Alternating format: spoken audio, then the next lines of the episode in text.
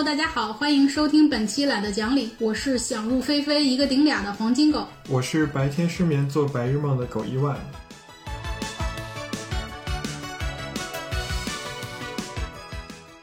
不过我听你们之前的播客，后来这些昵称都并没有什么用，所以可能就我后来就变成薛总了，就像他们是黄总、胡总一样。呃，我们这期的节目比较特别啊，或者说接下来我们可能会有一系列类似的这么一个讨论。我在想，我应该如何描述我们这种讨论？可以说它是一种游戏吧，就是我们会改变一些现实生活当中的预设，或者去讨论一些在现实生活当中需要很多偶然性聚集在一块儿才能发生的事情。比方说，我们平时走路的时候是左右脚交替向前的，那如果有一天全世界所有的人只能右脚在左脚前面，左脚永远不能超过右脚，那这个世界会变成什么样呢？这个可能就是我们会讨论的一个问题。薛总，再来举个例子呗。我之前想了一个，比如说，在什么样的社会或者背景下，编辑可以成为最挣钱的职业？嗯，这可能也是因为我们之前做过编辑，有这个妄想。然后在这样的条件下呢，又会发生一些什么事儿？那我们可以说一下，就是为什么我们会产生这样的想法，或者说去做这样一种游戏吧。那我先说说我自己的一个想法嘛，因为我。最近一段时间一直在读芷安老师的那本小说《寿命》。这本小说其实呃偏向于一个所谓观念小说的这么一个风格。大家可能看到过，比方说这个由三岛由纪夫写的《金阁寺》。这种观念小说呢，它有一个特点，它凝视世界的角度是一个非常强主观的角度。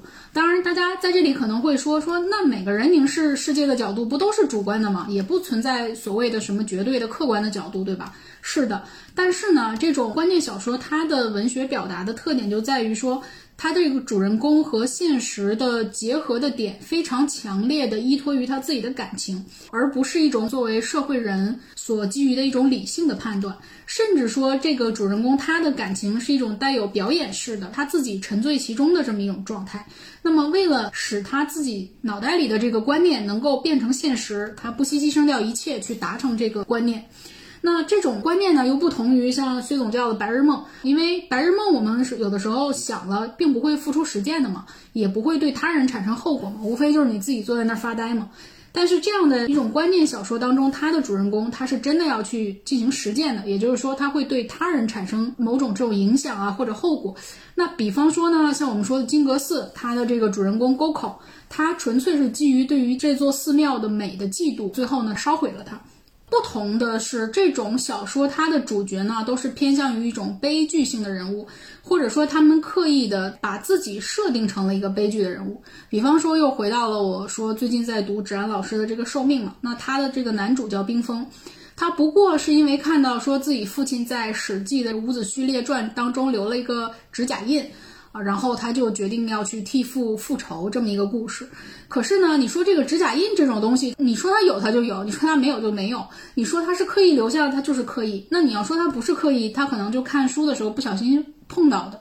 甚至他到底存不存在本身都是由这个主人公来决定的。实际上是这个主人公呃刻意的要把这种所谓的打着引号的使命放在自己的肩上。当然，他所基于的可能是一个没有那么合时宜的对过往、对历史或者对发生过的记忆的这种忠诚。总之，他要把这件事儿背在自己的身上。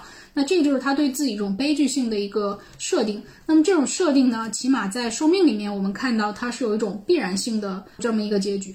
但是我其实想说的是，我们今天要干的这件事儿呢，某种程度上是违背这个必然性的规则的。我们是要做一种偶然性。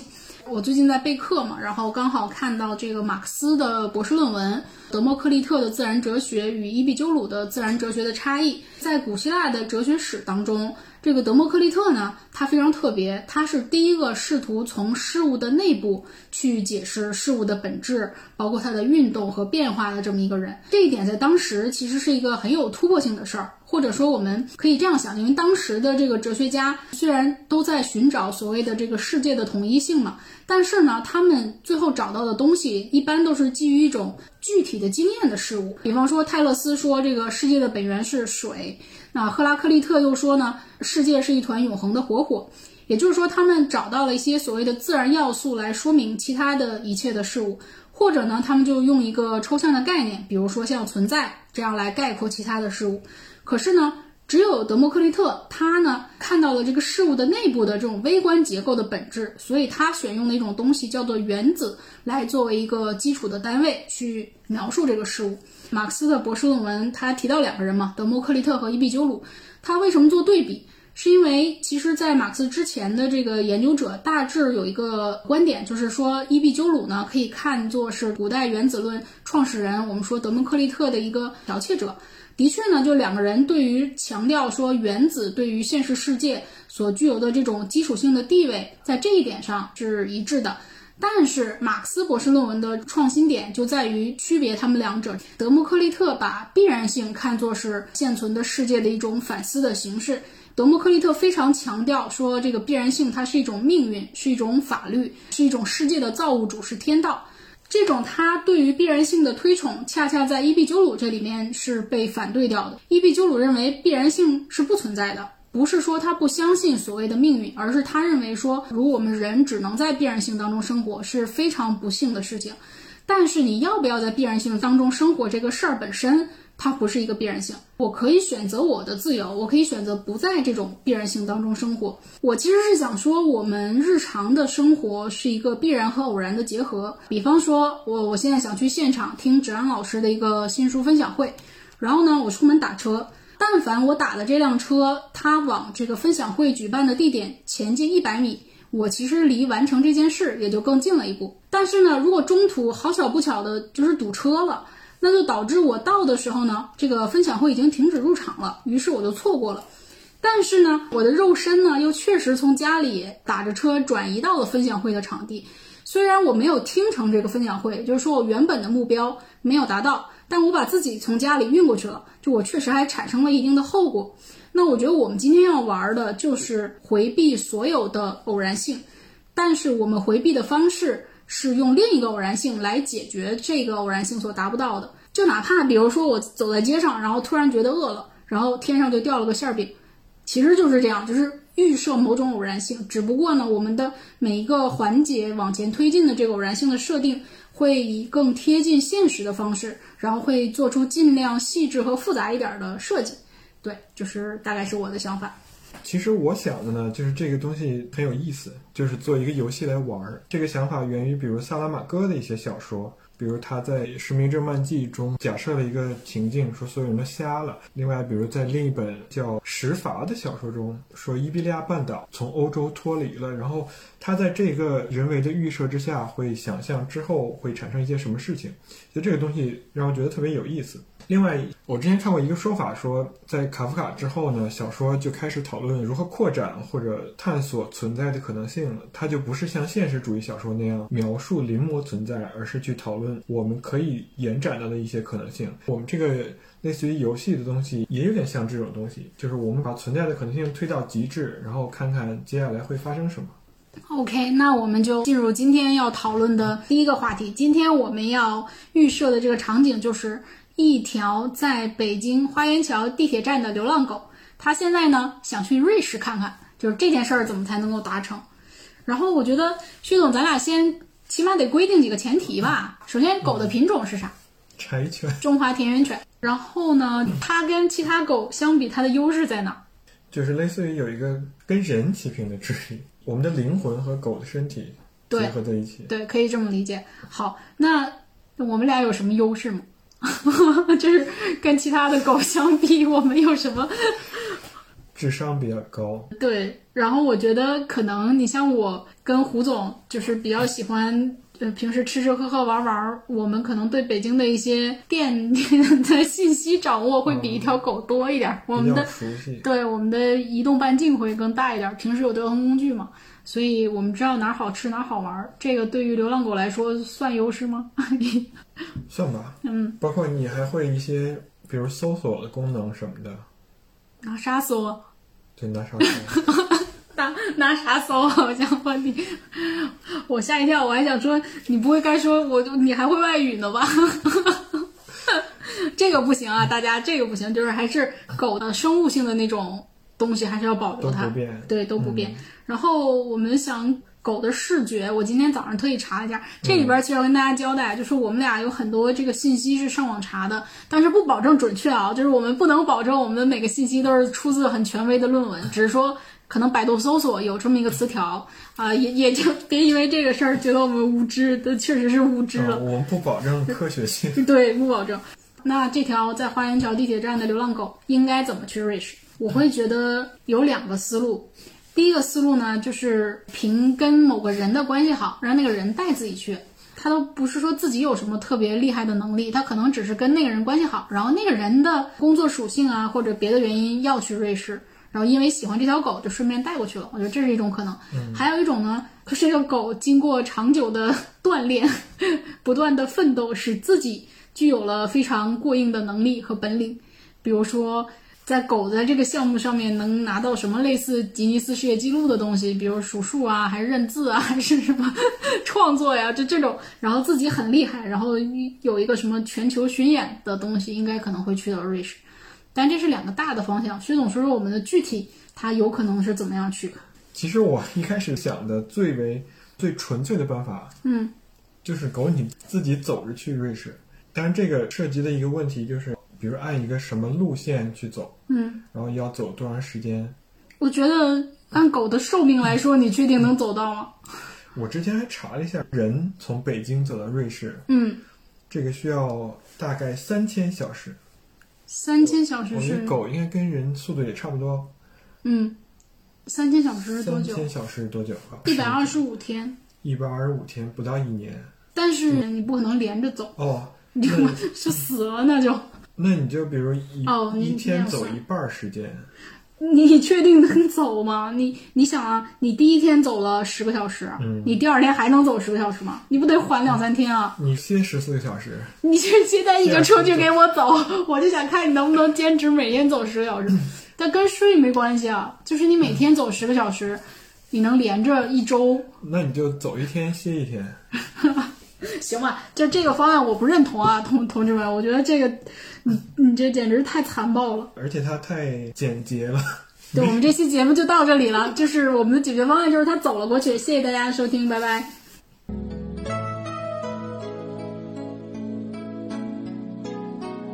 亲爱的朋友，我们的营业时间即将结束，请您挑选好商品到收银台付款，谢谢。祝您晚安。那我就觉得说，因为他在花园桥嘛，呃，可能他可以先去三里屯附近，因为那个地方有瑞士驻中国大使馆。我想，是不是应该瑞士驻中国大使馆里面的工作人员会是这个城市里面比较频繁去瑞士的人呢？嗯，他可能每年要回去几天。就是对，那其实按照这个思路，你像中国 要回来过春节，也不一定哈。大使馆的人过春节吗？就你要回家过春节吗？比如驻外的中国大使馆的人，那就是那如果按照这个思路，就是说他需要找一个会去瑞士的人，最好是工作上面有点关系。如果旅游的话，那个面儿太大了，你哪知道谁要去？对，对，那还有什么人工作上面会去瑞士呢？工作在瑞士，我突然想到，就其实我们国家有两个球员，他们在瑞士的联赛踢球，他们都在瑞士的苏黎世草蜢俱乐部，一个是男足的李磊，一个是女足的张琳艳。呃，其实如果这样的话，你找到这两个人，然后等他们去瑞士踢球的时候，你让他们带你去就可以了。嗯，那你要是这么说的话，你还是体育方面，那我也想到一个，就是我有一个呃偶像吧，然后当然我们生活中也认识，他叫董栋。他是一个中国的蹦床运动员，然后曾经参加过四届奥运会，拿过一金一银两铜。为什么说蹦床呢？因为之前他跟我说过，就是国际蹦床联合会是在瑞士成立的，而且应该总部是在瑞士。所以说，呃，就是经常会有那种所谓的蹦床世界杯的系列赛在瑞士举办。那这样的话，你像你说，如果足球运动员在瑞士踢联赛，你可以跟去。那我们蹦床运动员也可以，因为他有这个世界杯系列赛。还有什么工作的人会跟瑞士有关呢？其实瑞士有好多那种各大组织的总部？总部，嗯，对，包括各种协会，我之前看好像有二百多个都在那里，所以你可以找到一个在那个总部工作的人员，或者他的分公司也不一定是公司，就是分部的工作人员。嗯，但你这个就得等他调到总部去的时候。对，我觉得你这个周期太长了，就是他他那个总部在那儿，就是咱也不去啊呀、或者你找到，比如总部来了一个人，他来类似于就来你这个分部待几天，又又要回去，你找这么一个人就可以跟他回去。但是我想说呀，就是咱们说的这些，我有一个非常重要的问题想问。嗯，我们刚刚说都是这些人，他们一定有机会去瑞士，但是问题是，凭什么带狗去？就是凭什么带你去？而且凭什么是带你这条狗去？对，凭什么是带你这条狗去？哎呀，突然就开始互相骂了。为什么？这个点我觉得好难解决。所以你你这条狗一定是对那个人有一定独特性，嗯或者让他分不开，与你没法分开的。我想到一个，就是你找的这个人，首首先你想尽各种办法，你让他或者成为你的主人什么的，嗯。你跟他待的特别好，嗯。跟他特别亲密，嗯。然后你找的这个人呢，他是一个有分离焦虑的爱狗人士，嗯。就是说他一旦跟什么跟你亲了以后，他跟你分离就特别焦虑，这样就有更最大的可能性说，呃，他不能离开你，就去那儿，所以他可能会带着你去。还有什么人？我想到一个，比如你找一个小说家，让他为你写一篇小说，嗯。你这篇小说最好情节性很强，改编成电影或者电视剧，然后这个电视剧呢，他又得必须在瑞士拍，嗯，等他拍的时候，就有人来找你说，本色出演。对，让你这条狗去演嗯。演你自己，这样你就能去瑞士了。但是这有好多问题啊，比如你怎么让他写关于你的小说，然后凭什么他又能在瑞士拍？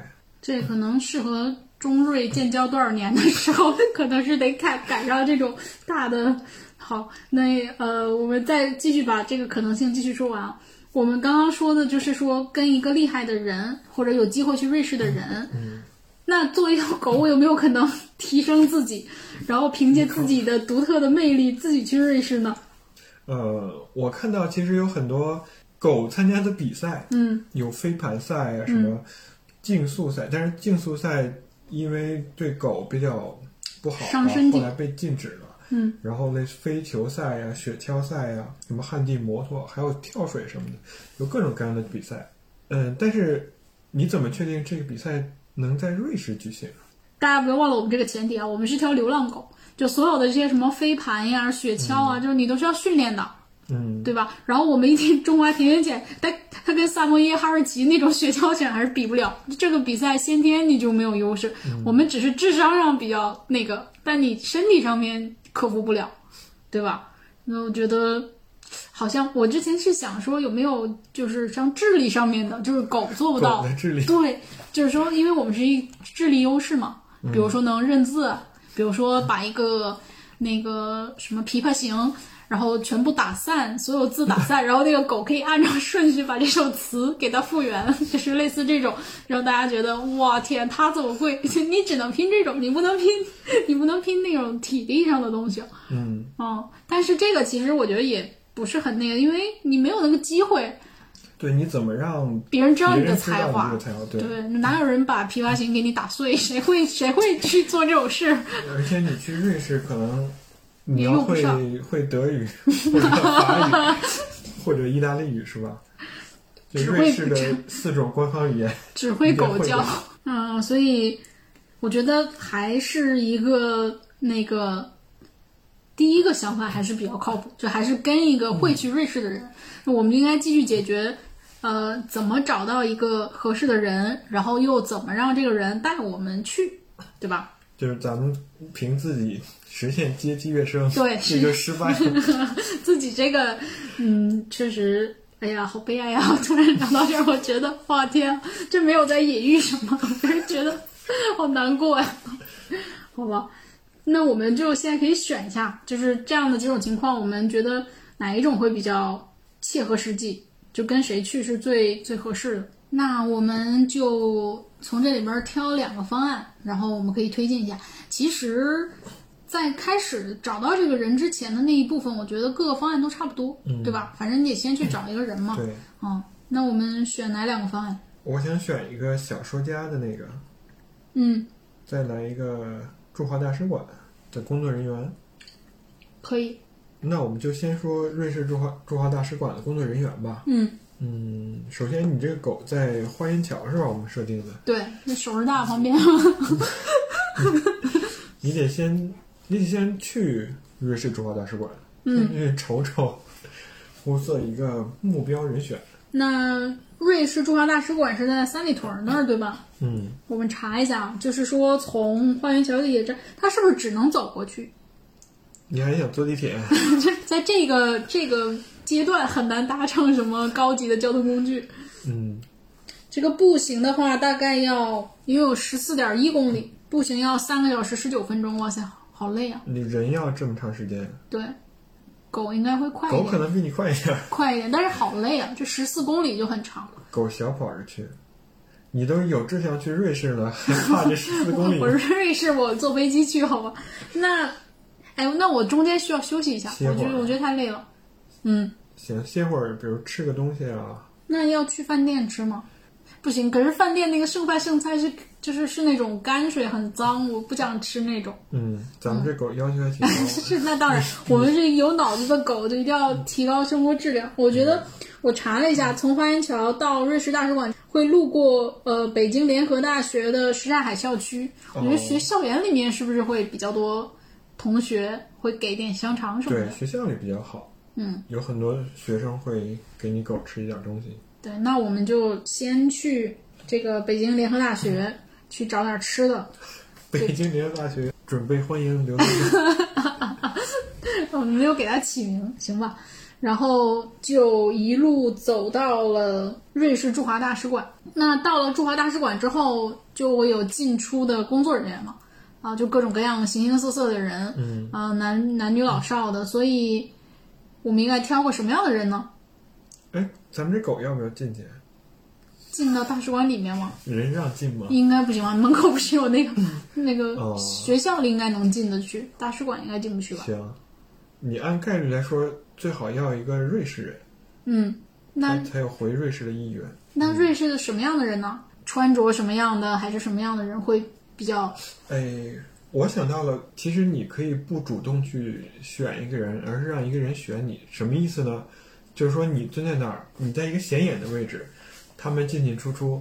如果谁突然呃，比如看见你，然后多看了几眼，或者说想来摸 摸摸你什么的，这就说明他对狗有兴趣，可能很可能是一个爱狗人士。嗯，所以这样人可能更大概率会喜欢你。那我问你这么一个问题吧，就是，嗯，如果我站在那儿，就很少说我什么也不干，然后蹲在那儿就有人过来摸吧，就是算是就算是家里比较喜欢狗的，也未见得会做这动作，因为流浪狗可能还有一些疾病啊什么的，嗯对吧？那我如果提高这个被人看到的概率，我是不是应该稍微表现点什么出表来？表演个节目，对，就是让人觉得这个狗有点特别。那你觉得会应该干嘛？那你要表演得太起劲儿了，到时候就一堆人围着你一圈儿 拍小视频，就没人摸你。其实我觉得，比如他多瞅了你一眼，我就赶紧追上去是吗？对，在人群之中多看了你一眼，你就可能觉得这人，嗯，不错。那我们假设有这么一个人，你你猜测一下，就是我们在那儿蹲着，然后有一个人走过来摸了一下，你觉得这个人大概率是一个什么样的人？那我们要设定一个继续往下推嘛？你就假设一个是一个金发碧眼的瑞士帅哥，就是年龄呢大概在，二十几岁，然后呃，你猜他在这个大使馆里面，他来中国几年了？呃，如果二十几岁，可能来的时间还不长，一两年。然后那他，比如说表示了一个友好，摸了我们一下，然后他就回去了，那他不可能见到一下就暴走啊什么的，对吧？首先，你得等他下班的时候吧。你比如上班的时候，他就进去了；下班时候，你就他摸你一下，你就死死的跟着他走呗。你这样会不会觉得太讨厌了？你这样确定人家会带你回家吗？就你要是一个人，人家可能会觉得你讨厌；但是你是一条可爱的流浪狗，下班就是那人家，比如他开车，哦，不是他打了一车，然后他打了一车，他上车了，计划失败。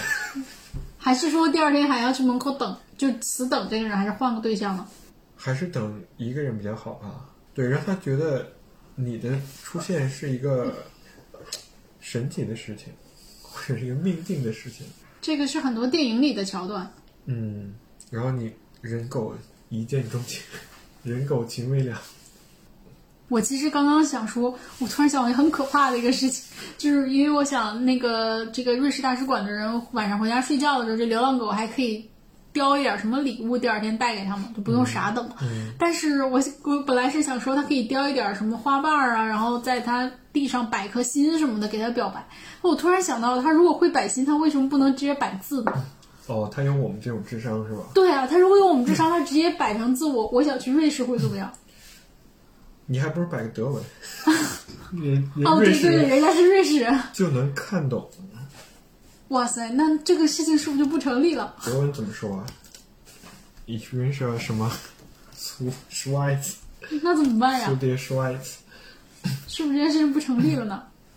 哎，所以你就能去了呀？就如果我们摆出来一个我想去瑞士，会能去得成瑞士吗？呃，也不一定，我估计会有一堆人围着你拍小视频。那拍完小视频，小视频平台什么的，可能就会赞助我一个机会吧。不对，首先你得先看看，大家凭什么认为这是你摆的？大家可能以为是别人摆的，你只是在那儿站着。那我可以现场挪呀，我可以现场把草又摆成别的字，哦，我可以摆成就是我呀，哦，你就想象，就像一个画板一样嘛。就一堆人看见你那儿有个字，然后围着你看，对，然后你就突然开始改那个字，对啊，对啊。比如说我用稻草摆的，然后就把那个摆一个我想去瑞士，然后大家一看说，小公鸡捡到谁，谁要带我去。哎不，我们要把这个可能性屏蔽掉，因为我们在屏蔽有人性。因为如果这样，其实这故事就结束了，就是后面很容易就达成了。我个人觉得，嗯，不是你摆出来，他不一定就能去啊。我觉得如果你是这样一个噱头，变成了某种网红啊什么的，哦，一定会对，你就一直写瑞士，一直写瑞士，肯定会有资本进来，说就带大家去看他到底要干嘛。啊，写各种瑞士，对啊，就写我想去中文的瑞士，瑞士，什么德文 der Schweiz，对，反正就一直那个嘛。那不行啊，这个这个可能性去掉，我们不暂时这这不就成功了吗？就是哦，好吧，那第一种情况就是 就是一只网红狗变成网红狗，对第一哦，那这种情况就是说我不需要依赖任何人，我站大马路上摆就可以了。无意中，那你都不用去大使馆。对，不用啊，不过，就是你去大使馆更容易碰到愿意带你去的人，对吧？但没有，但其实你是凭借比方说什么网络平台火的嘛，所以那可能就是中国人安排人带我去，不一定非要跟瑞士人。就你比如有个瑞士人顺便就要去，就可以把你带上，就可能性更大一点嘛。对，也可以吧。但是你这这等于是阴差阳错，对，这个偶然性思路突然转变成 成为了网红狗。嗯这也可以嘛。啊，然后就比如你的视频，然后传到了一让瑞士人看见了，瑞士人就说：“哎呀，我们得把这狗弄过来。那瑞士大使馆这个就”它其实就不是瑞士大使馆，对是网红狗。对，那我们哎呀，现在真是一切皆皆网红。那我们其实还是可以顺着这个思路走，就我们变成小说家的思路，那就还是说我们怎么吸引一个人的注意，然后让他带我们回家，就这个问题还是没有解决，对，对吧？那我们如果不去瑞士大使馆的话，小说家，你觉得这个职业的人平时会在哪些地方逡巡？咖啡店吗？呃，外国的小说家可能都在咖啡店写吧。哦，你要找一个外国的小说家，不，不是，就是中国的话，可能在家就写了。因为我不知道，你有没有了解小说家？我我写论文，我不写小说，我写论文是会去咖啡店，因为我在咖啡店经常会看到人拿电脑，然后一待待一天嘛。那我不知道他们在干嘛，有的可能在做别的工作，但保不齐也有在写东西的。对，但是你比如，呃你就想象吧，你余华、莫言去了咖啡店，那不就轰动起来了？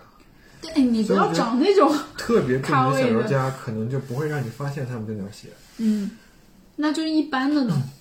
一般的，你要不要选选一个谁呀、然后你就得罪他了，他就说：“哎呀，原来我是一般小说家。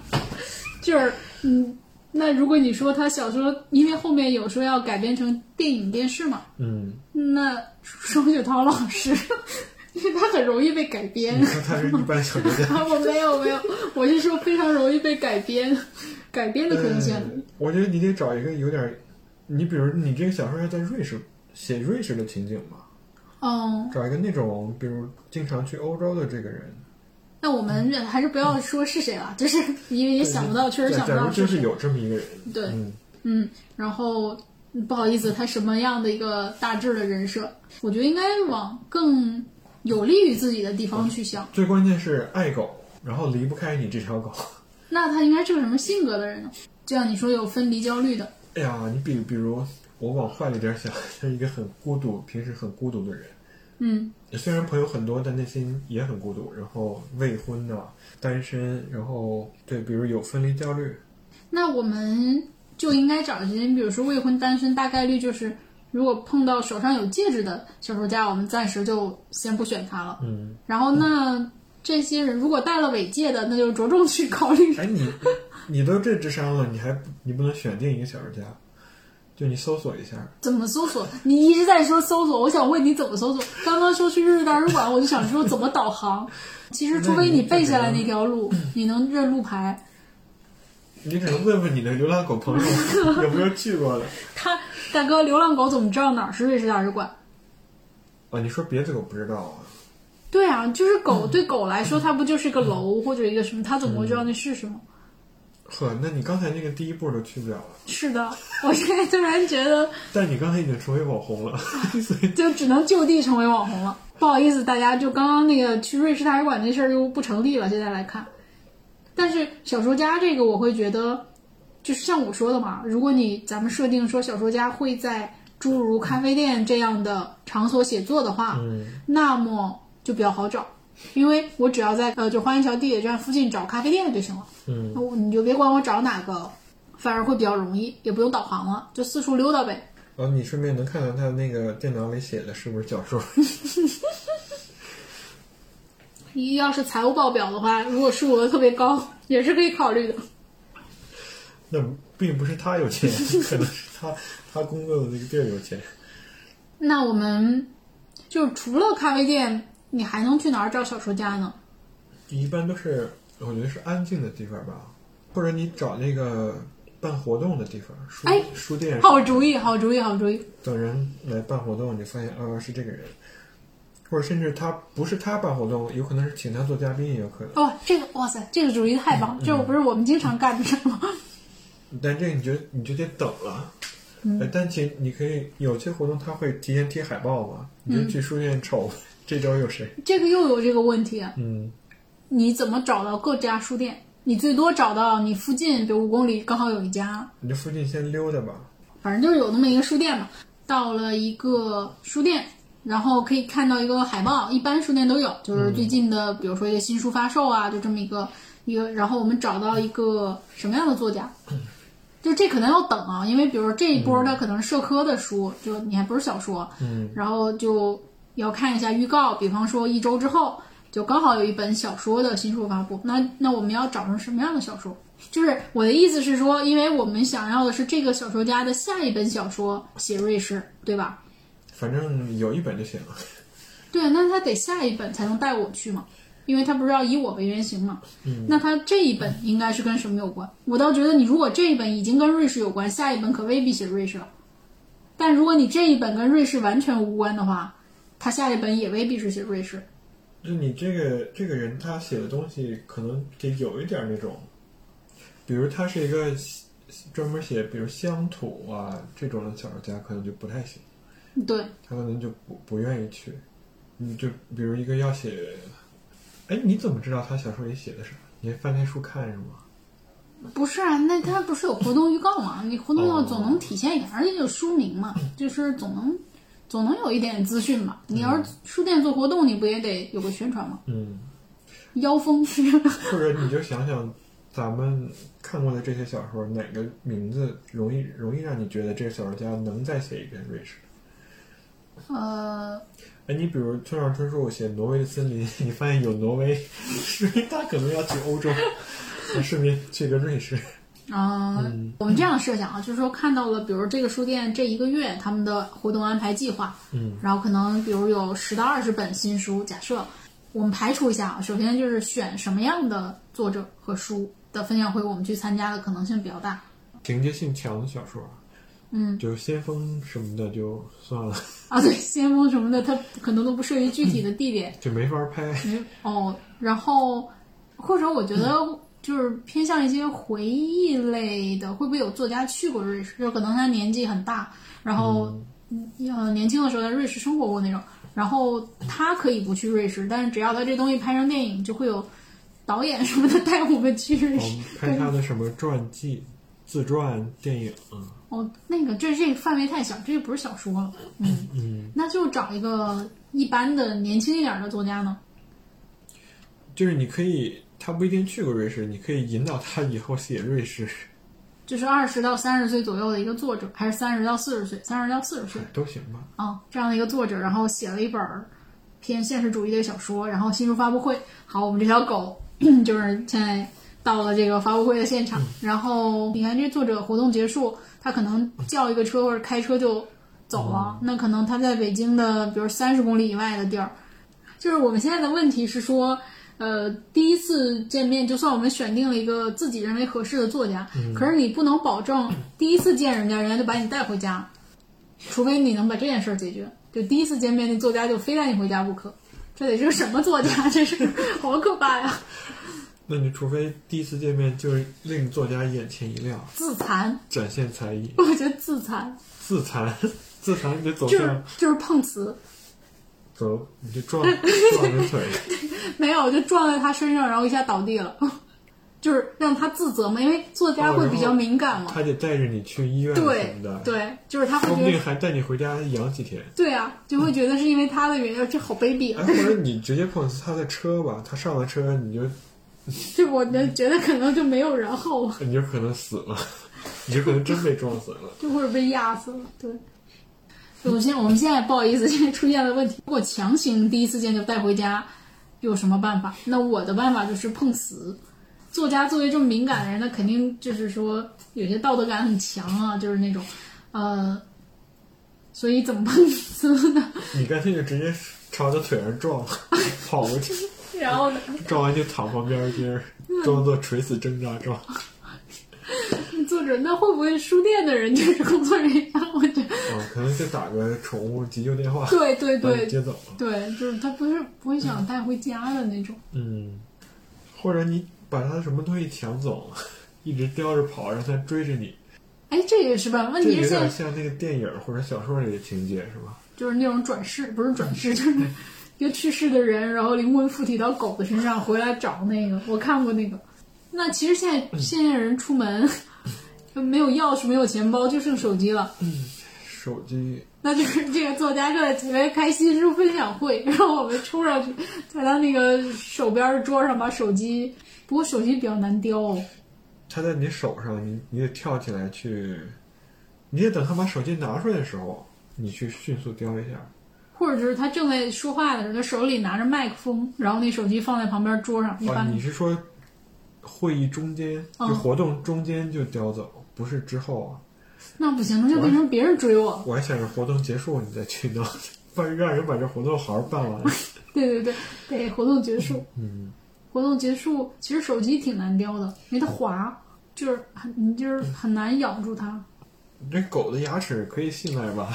可以可以，人可能不好有可能把咬碎了活动这屏幕，那就叼着他的手机，活动结束，然后一旦有人 一旦有人要加他的微信，他掏出二维码，然后我们 一条狗跑着把手机叼走，然后呢？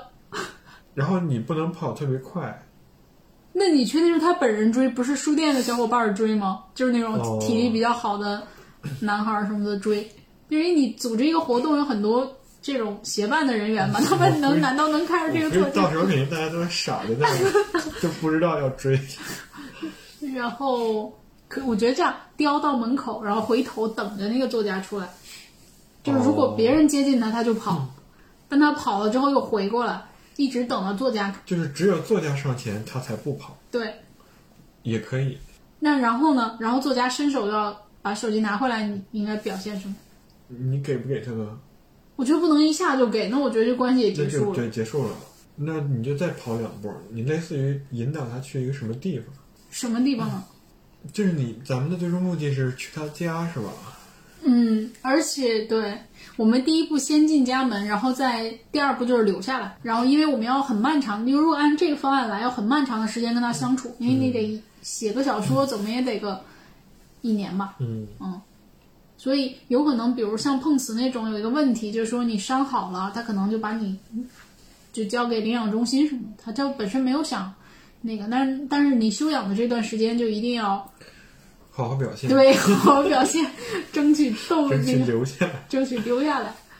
那现在就是说叼着他手机怎么办？就是你得让他带你去，去他家。就是他做完活动，他肯定要回家的。就我们暂时决定他要回家，而不是还要去别的地儿。他有可能跟别人聚餐时候，先不考虑这个，就是他直接要回家。但是我就有一个问题，别管是叼手机还是碰瓷儿还是干嘛，就是他为什么要带你回家？反正就这样，比如一个小说家，他做完活动打一车回家，他开门的那一刻你也跳进去。其实这样的话，可能一般的人他会把你赶走，嗯那你就不停的试呗，试几次，看谁不赶紧走，嗯，你就能跟着他回家了。就是那跟着他，你只能哎好，我们就顺着这个说啊。假设这个做完活动，我们跳上去了，然后这个车开到了这个人家门口，嗯，小区或者什么的，然后下车了，车不能开上楼吧？没事，他下车你也下车，然后呢？然后你就跟着他。啊，一直到家门口咱们最。难的就是开门的，怎么进他家门。嗯，但其实你可以像那个进车一样，他开门那一刻你先跑一些。对，这个全程就是你在假定这小人家都没有任何的戒备和反感，咱们就得一次次试嘛。或者说这个中就是这个期间需不需要表现的稍微？呃，还是表现的乖一点 乖一点吧。你都这样了，你还能乖哪儿去啊？就是除了这这几个动作，其他的都乖一点，含情脉脉吗？或者可可怜兮兮的看着他。嗯，哎呀，觉得抱歉大家，我们也是尽力了。只剩一条路 最后就是说，我们说了用偶然性解决偶然性嘛，只能是偶然碰到一个偶然不讨厌狗的人。嗯，OK，那到了他家之后，怎么留下来？先死皮赖脸的。如果他赶你走，你就死皮赖脸的不走。那他不会第二天就把我们送到领养中心了吗？哇，找人来把你抓走是吧？就是我觉得第一晚很重要，你必须要，我觉得这些地方你必须要展示出你不一样的地方，表现一个才艺。起码是他对你好奇，他想看看你还能干嘛，他得有一点好奇心的驱使，嗯觉得你是未知的，而你个流浪狗，人家会不会觉得你就是脏，脏啊？所以就一进屋自己先去厕所洗澡。呃，你还会洗澡呢？那我觉得应该会吧，就是那水龙头，我们知道嘛，跳上去，然后哦一碰它就开了。然后这个人会不会觉得我很懂事？对你这其实一举两得，一方面洗澡了，另一方面又展示才艺。对啊，才艺就是回家先洗手嘛。先回家先洗澡，嗯，怎么样？就跳到那个洗手洗手池上面，然后一碰，调好热水，别别别冰着自己。然后他会，你觉得如果你是这个主人，你会觉得怎么样？那我肯定是震惊了。对，尤其是比如说你进到一个人的家里面，你能准确的找到你要去卫生间洗澡，尽量别去厨房洗澡，就是找到卫生间的门进去，你万一他卫生间关着门怎么办？应该可以碰一下那个。开那个门把手。对，这个应该能开。好，洗完澡，这时候他应该很震惊，然后、但你比如你打一些疫苗的什么，你还没打。对，就很怕他借着打疫苗就把我送走，所以还是需要继续展示才艺。尤其是我觉得应该展示那种不只是作为一个狗的那种才艺，而是说能够辅助他的东西。帮助他写作啊。对，嗯，那我觉得才是真的离不开。因为如果你要是说需要狗的话，他作家有可能就是收入还不错或者干嘛，他可能选择把我送到领养中心，然后买一只纯种狗，有可能啊。嗯，就是如果要养的话，而且说实话，如果流浪狗的话，年纪也不是最合适的。嗯，就一般如果你想养狗，又不是正规的领养渠道，他可能会觉得，就是还是自己选一个比较喜欢的嘛，外形啊各方面，那他有可能放弃我。但是如果我能辅助他的事业，就是那种，就不只是作为一个宠物了。其实你到你到他家一进门就去洗澡，这已经是一个他可以写进小说的情节。嗯就这件事已经给他一个很大的印象，嗯，然后你就再做点儿，再接着做点儿 超长的事情吧。嗯，在一个人家里作为狗，你打打开电视，开空调，如果夏天的话，用遥控器是吧？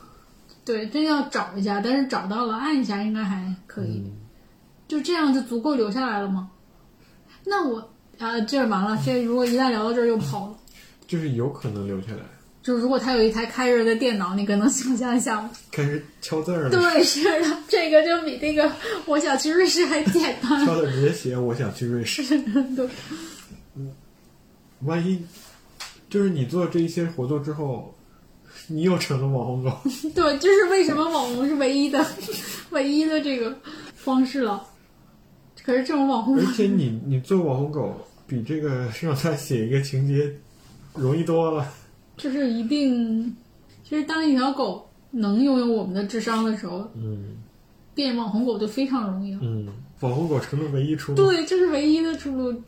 或者你就假设这个作家不是很希望在网上出名儿什么的，他都去做活动了，他还不想出名，这个人好分裂呀、不想网红网红式的出名。对，就还是让他写进对我们就咱先别成为网红狗，啊，不成为网红别。走出这一步了。好，那那就还能为他做点什么呢？然后你的目的就是让他写一篇有狗就行，关于狗嗯的小说嗯，还要发生在瑞士，还得还得发生在瑞士。得得发生在瑞士，要不然电电影改编的时候就其实我想到就是你让狗和瑞士这两个形象在他脑海中，类似于反复出现或者留下很深的印象嗯，这种东西。这个狗之前做的这些事情已经令令他留下很多印象了。哎，但是你觉得做这些，你就确定他不会把我送走，对吗？就是现在已经是留下来的状态，哎呀，不只是这一晚。只能是说你留下的可能性慢慢的增加了，嗯是，但你也没有一个特别绝对的说你就能留下。嗯，好，那接下来我们往下推进，就是怎么样去暗示它跟瑞士有关的东西。但是你在这个过程中也不断的开始做一些超出正常狗能做的事儿吧，嗯让他觉得你很特殊。哎，瑞士，我想的，如果他家有个世界地图，你哪天就把那个瑞士那个那个国家抠了，或者戳一洞，让他发现，哎，怎么瑞士没有了？然后瑞士这个印象就在他脑中留下了。你现在只能做的就是不断让他脑海中留下瑞士的印象，但是你其实没法让他直接写到瑞士这个东西。瑞士莲牛奶糖算吗？算算吧，对，就等于你把这个印象类似于印在他的像无意识之中吧。然后当他写作需要灵感的时候，有有一天就突然蹦出来了，就要写一个瑞士的东西。或者这么说，他有一天突然发现说，为什么哪儿哪儿都是瑞士？就是比如说我家地图缺的是瑞士，嗯然后偶然去超市买糖，居然是瑞士莲，也没买别的，为什么全是那个跟他有关的？嗯然后可能比如说家里某什么给他弄成瑞士国旗的样子，就是弄个番茄 番茄呀、傻瓜，你可以摆番茄呀、瑞士国旗不就是一个十字吗？哦，中间然后那个白色的十字。就是其实都不用白色，盘子的陶瓷底不就白色吗？哦，然后番茄弄成四瓣儿一摆，哇塞，怎么样？哎你摆歪了，人家以为是单外。对，然后就是就是这种反复的，，比如哪天他电脑开着，你就敲一瑞士上去。这这条狗只，然后 这人过几天 请请了一个驱邪我的大神。我觉得也是，而且就是他会不会就不想写小说了？这人没准他就开始写那个奇幻小说。然后就是说，就是他要在这个人的家里表现出他很特别嘛，啊，然后除了我们刚刚说的什么去呃直接去卫生间洗澡啊什么，其实我还有一个方式，觉得它可以表现出自己的特别，而且不是很复杂，嗯就是模仿人的行为，模仿那些，因为有的只是说呃。没有那么明显，就是你可以刻意去模仿别人，比如说翘二郎腿，我假设啊，哦，狗翘二郎腿。对，然后比如说在那个电脑前面假装打字，把爪子放在键盘上，嗯啊、类似这种，然后你就被做成表情包了。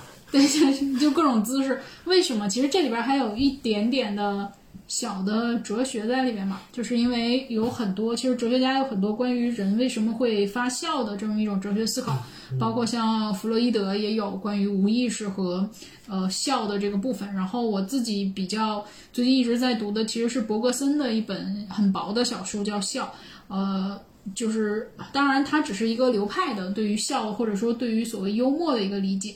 然后它里面其实就有一一个点挺逗的，他说，就是其实呃人在属人的范围以以外是无所谓幽默和笑的。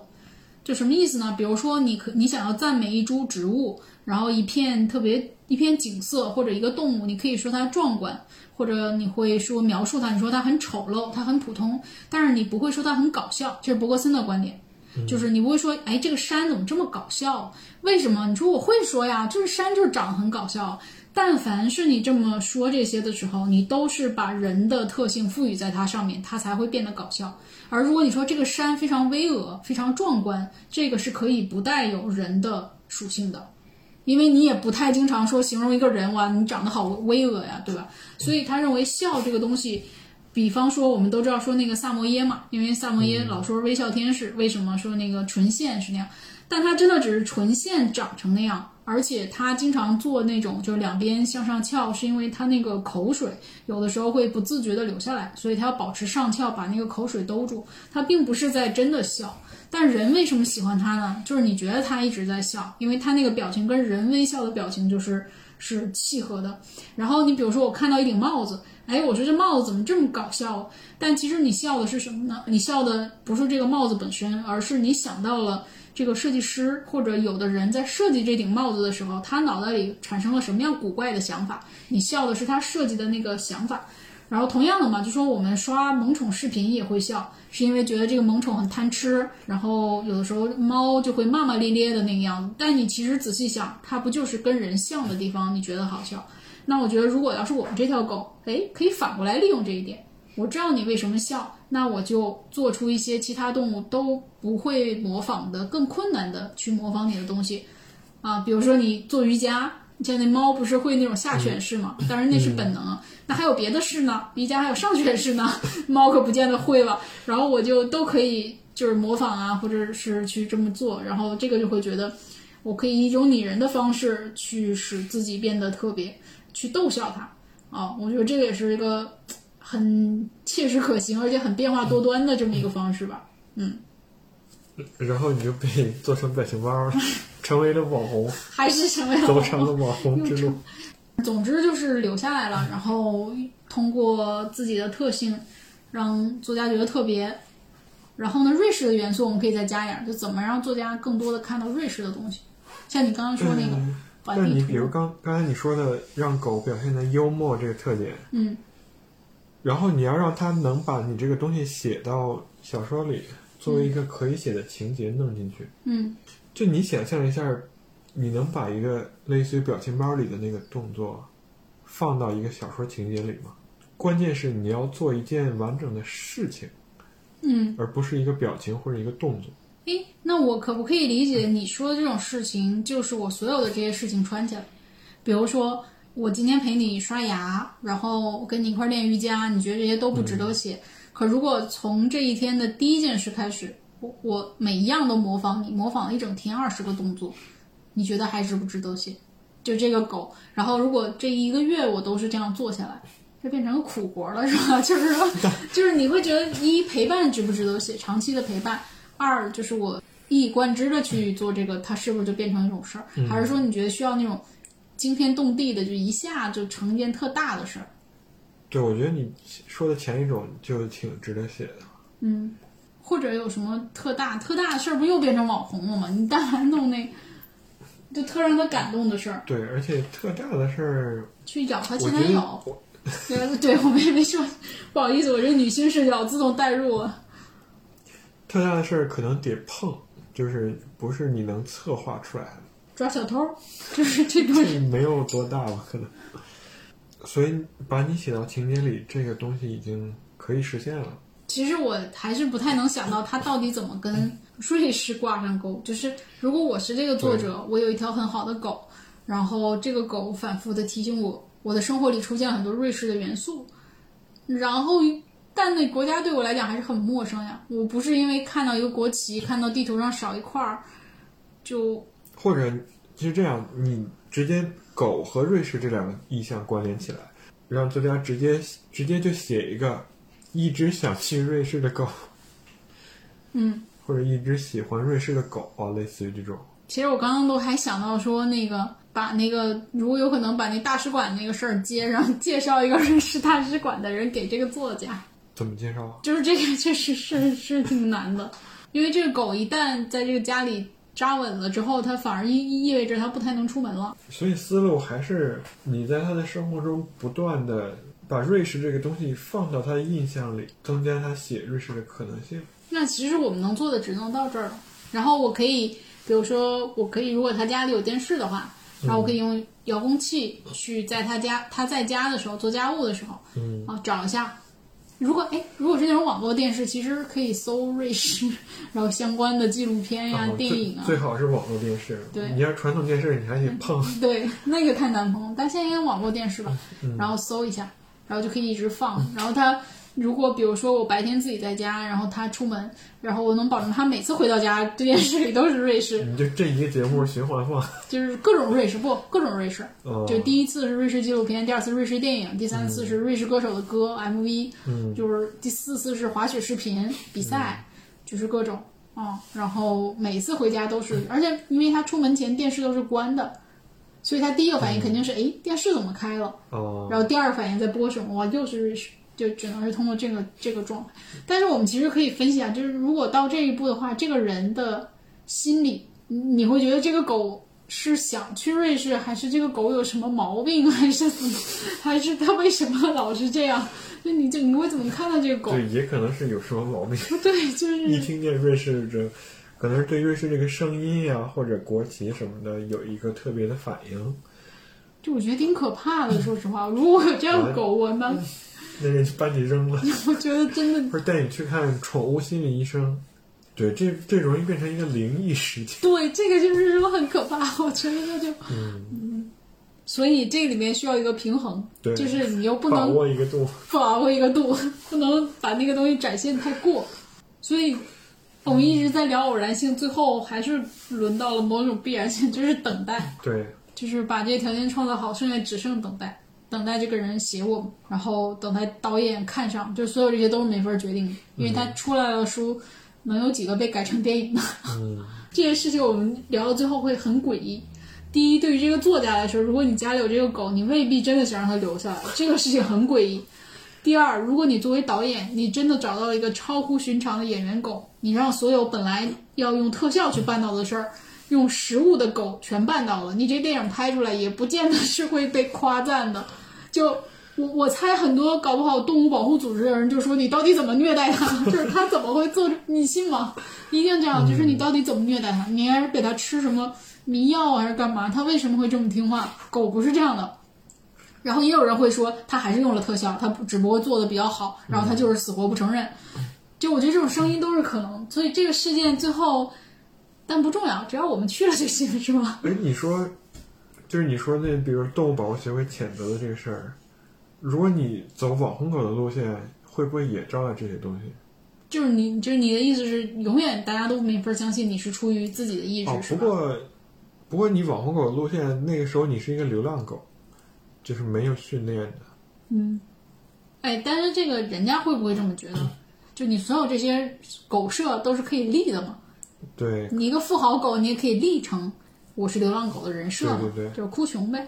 就是但凡能火，那他可以随便去贴这些标签嘛。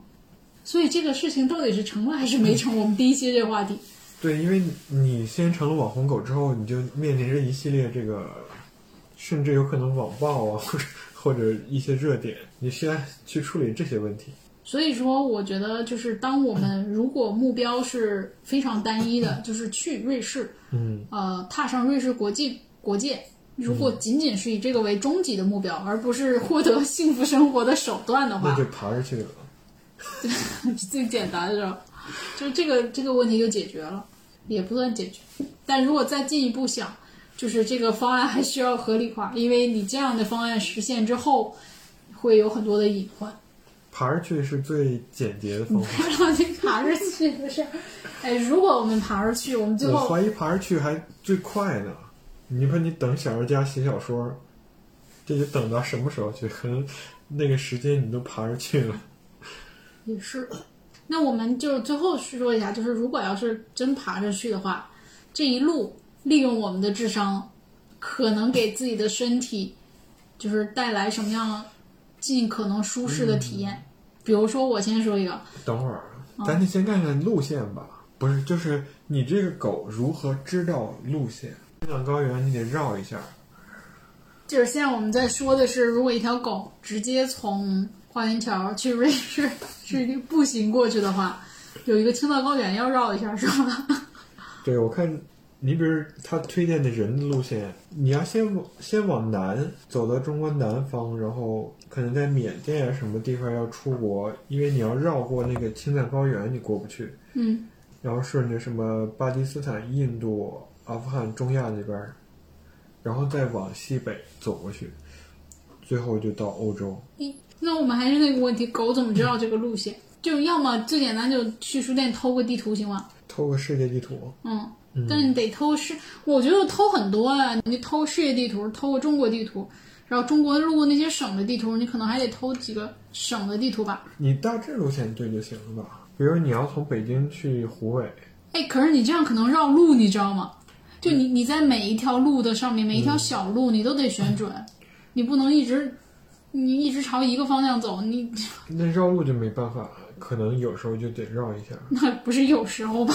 我觉得你在北京市内，你都得绕路好几天，然后出了省，我觉得这一趟你乘以十倍的时间，它都未必能到。你就这个绕法，而且长江上面是有桥，问题是那桥也不是密密麻麻铺在一块儿的，你为了找那个桥，你都得顺着江走多远，哦，你你才能上去嘛，对吧？它也不是说抬腿就有桥的，嗯，所以你这个东西，我天，还有就比如说公路，你狗能上去吗？上面都是车，就很危险。高速嘛，高速你这边儿上呗。你这狗非得去瑞士，怎么这想？其实就是要把两个不可能的事儿，如果偶然性足够多的话，嗯，就一定会达成。不是不是一定啊，就是会达成。所以其实还是我建议你还是就是路上多咨询一些你的狗朋友们，看看问问这个狗哪儿怎么走。那狗朋友们大概率也没有去过瑞士，可能都没出过北京，可能跟河北交界的地儿有几条这个通勤的狗。咱们这算成功了吗？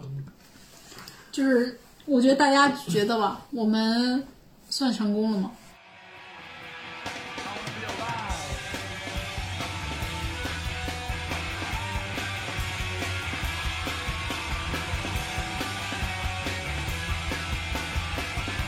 ？Come on, fuckers!